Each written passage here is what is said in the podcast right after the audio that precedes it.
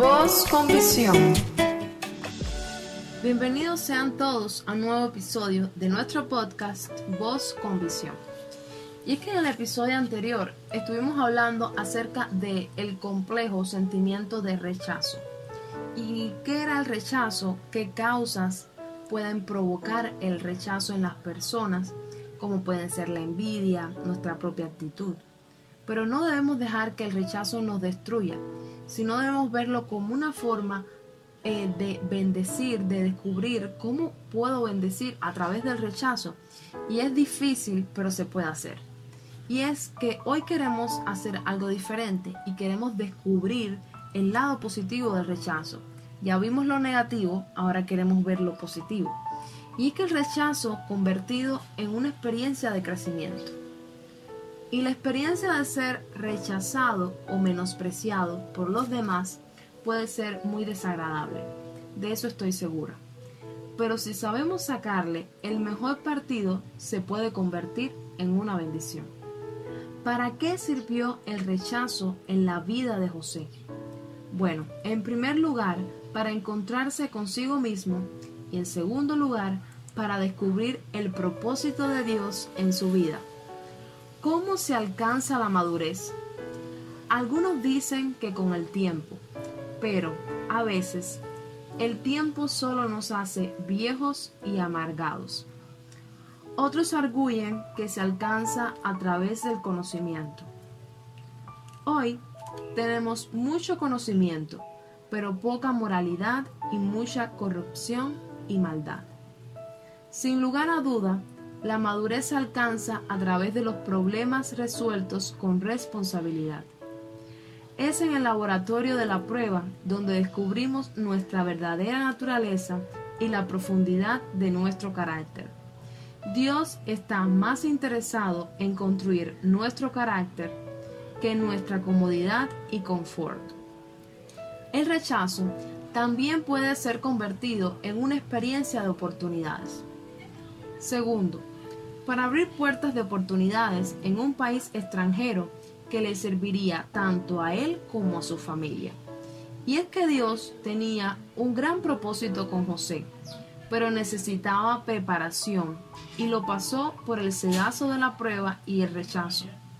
Si analizamos la historia de personas que han logrado grandes metas de servicio y contribución a la humanidad, nos damos cuenta de que la gran mayoría por no decir todos, enfrentaron grandes dificultades que supieron manejar y enfocar como oportunidades para no lograr las metas anheladas en su vida. Incluso las pruebas los convirtieron en personas más amables, comprensivas, mucho más pacientes y cada vez más dispuestas a afrontar con valor cualquier situación hasta superarla. Y es que el rechazo, como dijimos, puede ser convertido en un instrumento de bendición, pero también en un instrumento de reconciliación. Y es que jamás hubiera imaginado que los hermanos de José, cuando lo rechazaron, que lo vendieron, esto se podría convertir en una forma de salvación para toda su familia. Además, qué tremenda satisfacción habrá sentido José cuando pudo identificarse con sus hermanos. Yo soy José, vuestro hermano, al que vendisteis para Egipto. Génesis 45:4. Y es que ellos no podían creer lo que sus ojos estaban viendo. Ahora es José quien tiene el poder, pero lo usa para sanar y bendecir a su familia, porque entendió que el propósito de Dios era otro. No os entristezcáis, ni os pese de haberme vendido acá, porque para preservación de vida me envió Dios delante de vosotros. Génesis 45:5. Y es que la respuesta de José revela madurez y espiritualidad. Seremos más felices si descubrimos el lado bueno de las malas experiencias. Y el rechazo también puede ser convertido en un instrumento de provisión. Y es que la conducta de José probó ser un joven temeroso y fiel a Dios a pesar de todas las malas experiencias y todo lo que había pasado en su vida. sufrió el rechazo de sus hermanos, la falsa acusación de la esposa de Potifar, la ingratitud del copero y los siete años de hambruna, pero gozaba del favor de Dios, lo mismo en la cisterna vacía que en la cárcel donde fue a parar injustamente. El joven rechazado por los hombres, pero fue aceptado por Dios, siempre ha de tener un final victorioso. Para sorpresa de ellos, José no solo los perdonó, sino que ofreció cuidar de ellos y de su familia. El perdón de José fue completo. Esto nos ilustra cómo Dios nos acepta por su gracia, aun cuando no lo merecemos. Saber que Dios nos perdona, aun cuando lo hemos menospreciado o rechazado, debe motivarnos a ser misericordiosos y perdonar a los demás. Y es que la historia de José nos relata una vida que pasó la tribulación del rechazo a ocupar el trono de una gran nación, rechazado por sus hermanos, pero servido por los egipcios. Dijo el apóstol Pablo, que lo más vil y menospreciado de este mundo escogió Dios para avergonzar a quienes se consideran ellos mismos sabios. Dios produjo algo bueno de la maldad de sus hermanos, de la falsa acusación de la esposa de Potifar, de la negligencia del copero.